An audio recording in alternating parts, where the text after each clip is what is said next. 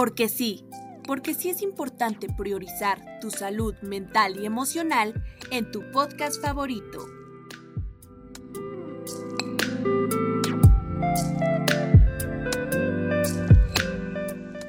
Hola, ¿qué tal? Sean bienvenidos todos a este nuevo episodio de su podcast favorito.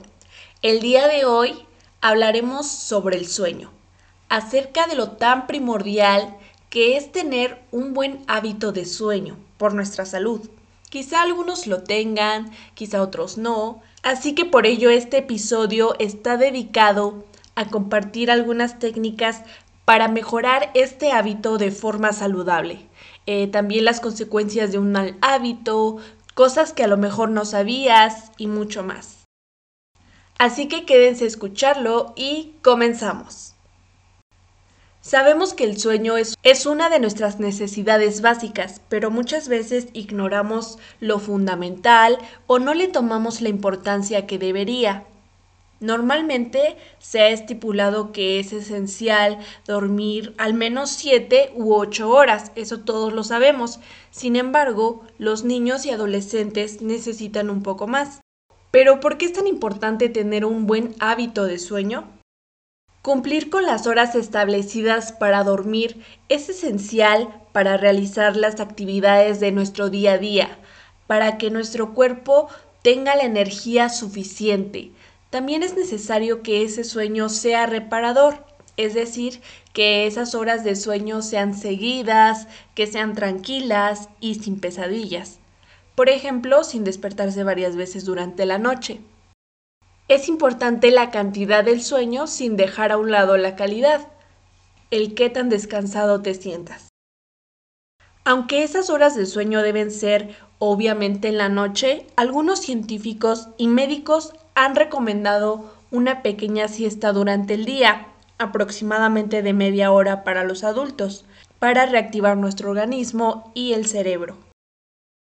En nuestra actualidad hay un gran porcentaje de personas que no duermen lo que deberían, especialmente los adolescentes y los jóvenes, ya sea por pasar tiempo en el Internet, en videojuegos o en algunas ocasiones por el estudio, aunque también puede deberse a cómo a cómo implementaban pues estos patrones de sueño desde niños. Por eso es importante construir este hábito pues desde la infancia.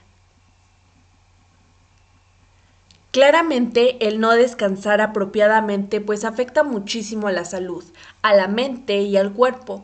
Conduce a alteraciones como el estar somnoliento durante el día, con un cansancio excesivo, dolores de cabeza, mareos, estrés, ansiedad, falta de habilidad para concentrarse o afectar negativamente al estado de ánimo, al humor y el temperamento e igualmente al hambre. Así es.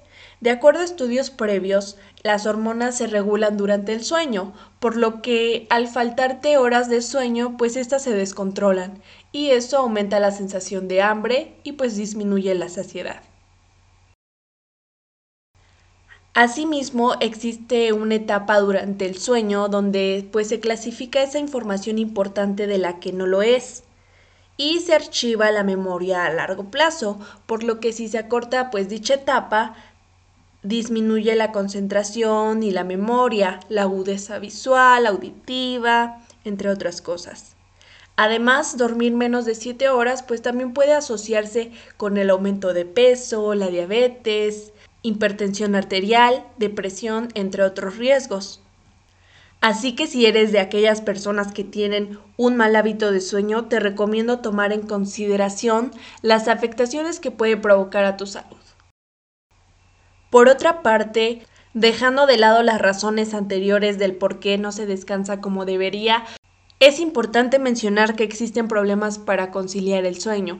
Muchas veces lo que impide que tengamos un buen descanso pues se asocia con algunas variantes o enfermedades comunes como el estrés, la ansiedad, los problemas respiratorios, problemas cardíacos, el ruido, dolores musculares, incluso un mal colchón o una almohada.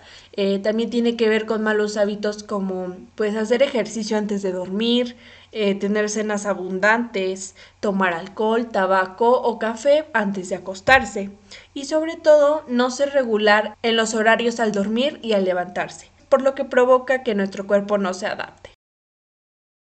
De la misma manera, algunas de las enfermedades que influyen en la dificultad para tener un sueño correcto y saludable se encuentran las siguientes. Eh, compartiré brevemente lo que son y sus características. En primer lugar está la narcolepsia. ¿Qué es? Es un trastorno del sueño con poca prevalencia en la población que afecta por igual a ambos sexos.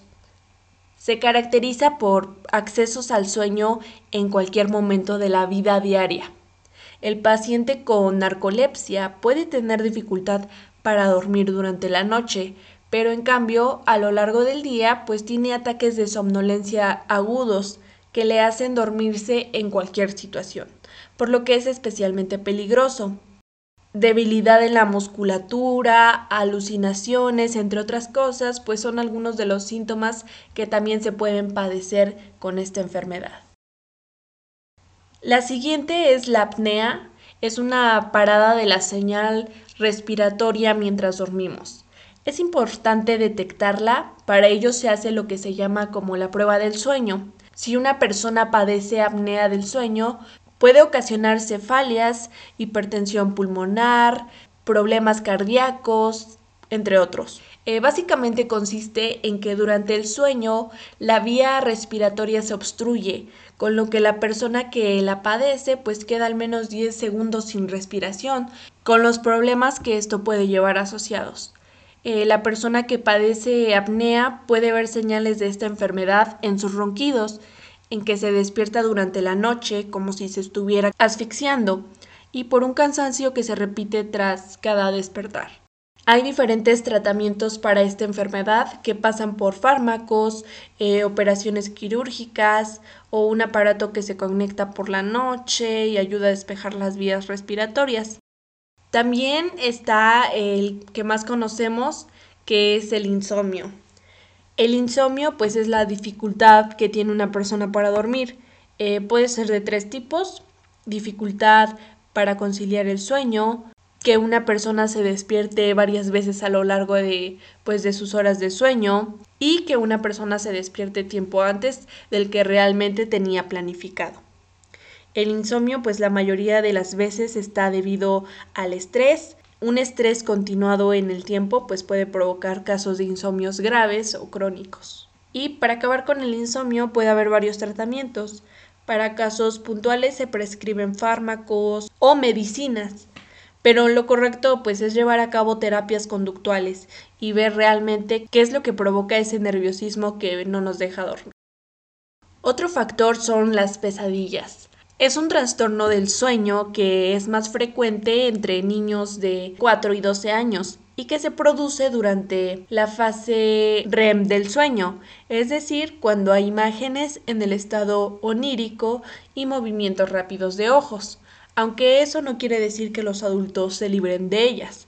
Las pesadillas pueden estar causadas por fiebres o por traumas y estrés, lo malo de las pesadillas pues es que nos hacen experimentar un miedo y tensión, tales que al despertar pues estaremos más cansados, incluso que antes de irnos a dormir. Y para no tener pesadillas se aconseja estar relajados a la hora de irnos a dormir, así como dejar los problemas fuera del dormitorio probablemente algo que te haya salido mal durante el día, aquellos problemas a los que no encuentras solución inmediata, pues serán el objeto de tus pesadillas durante la noche. El sonambulismo es un trastorno del sueño que destaca por despertar la actividad motora de las personas, es decir, la persona estará completamente dormida, pero podrá andar y realizar tareas cotidianas, aunque realmente su pupila no esté viendo lo que es real. Se dice que es más común en niños y adolescentes, pero puede producirse en cualquier persona que haya padecido en su infancia este problema. Hablar por la noche. Otro trastorno del sueño es el de las personas que hablan en sueños. Eso hace que el sueño no sea tan reparador, ya que pues estamos exponiendo a una carga adicional a nuestro aparato respiratorio y nuestras cuerdas vocales. Por lo general la persona puede levantarse con sequedad en la boca. Y por último, el bruxismo. En épocas de estrés o nerviosismo se produce durante la noche lo que se conoce como bruxismo, que no es otra cosa que rechinar los dientes. Eso sí, hay personas que incluso tienen bruxismo despierto. El bruxismo pues carga la mandíbula y especialmente nocivo porque desgasta los dientes y las muelas y quien lo padece debe llevar una cédula de descarga para no triturar sus dientes. Y pues todas estas enfermedades se pueden tratar, como ya lo habían mencionado anteriormente, a base de fármacos, sedantes, con infusiones relajantes o con terapias de conducta. Como lo mencionaba anteriormente, pues priorizar un hábito saludable de sueño es fundamental. Eh, un sueño adecuado va mucho más allá de, de quitar nuestras ojeras, aunque pues eso es una ventaja adicional. Y por ello estos son algunos consejos para dormir mejor y mantener tu bienestar. Como aspectos básicos, pues debes dormir sin luz, sin ruido y en una cama cómoda. Tienes que fijar un objetivo de sueño. Trata de dormir por lo menos 7 horas por noche para tener la energía pues necesaria para hacer frente pues a las exigencias de tu vida cotidiana. Eh, despertarse renovado te ayudará a tomar decisiones inteligentes y a seguir tu dieta y tu plan de ejercicios. Dormir bien pues puede ayudar a aumentar tu motivación, tu fuerza de voluntad, haciendo que sea más fácil evitar pues las tentaciones. Establecer una hora regular para acostarse y cumplirla. El primer paso para cambiar un comportamiento es comprometerse con lo que se quiere lograr y apegarse al plan. Eh, fijar una hora regular para acostarse y cumplirla lo más posible.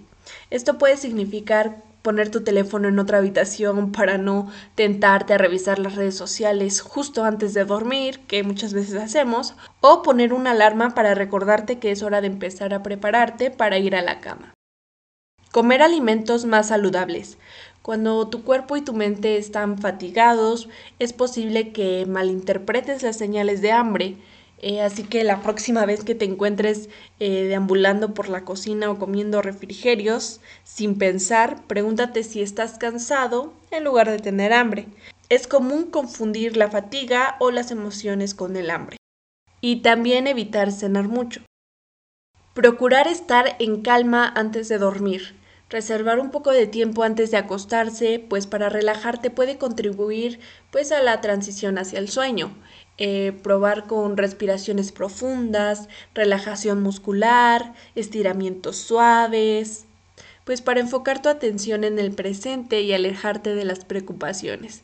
Si tener la mente ocupada te mantiene despierto, pues anota tus pensamientos en un diario o en un blog de papel junto a tu cama. Así que, ¿qué esperas para cambiar tu estilo de vida y hábitos a la hora de acostarte? Por último, pues estos son algunos datos interesantes que quizás no sabían. Eh, hay diferentes estudios que muestran tu carácter por tu forma de dormir. Eh, según cómo duermas, eso demuestra tu personalidad. Aparentemente, dormir boca arriba suele ser de personas motivadas, eh, con afán de superación y confianza en sí mismos, y favorece al desarrollo intelectual. Dormir boca abajo son personas más inestables emocionalmente, muy sensibles. Y dormir de lado, dicen que dormir del lado izquierdo muestra una preocupación por un cambio, dormir del lado derecho muestra un carácter fuerte y autoritario. Y con estos datos interesantes, pues hemos concluido este episodio. Gracias por escucharme una vez más. Soy Marlene. Hasta la próxima.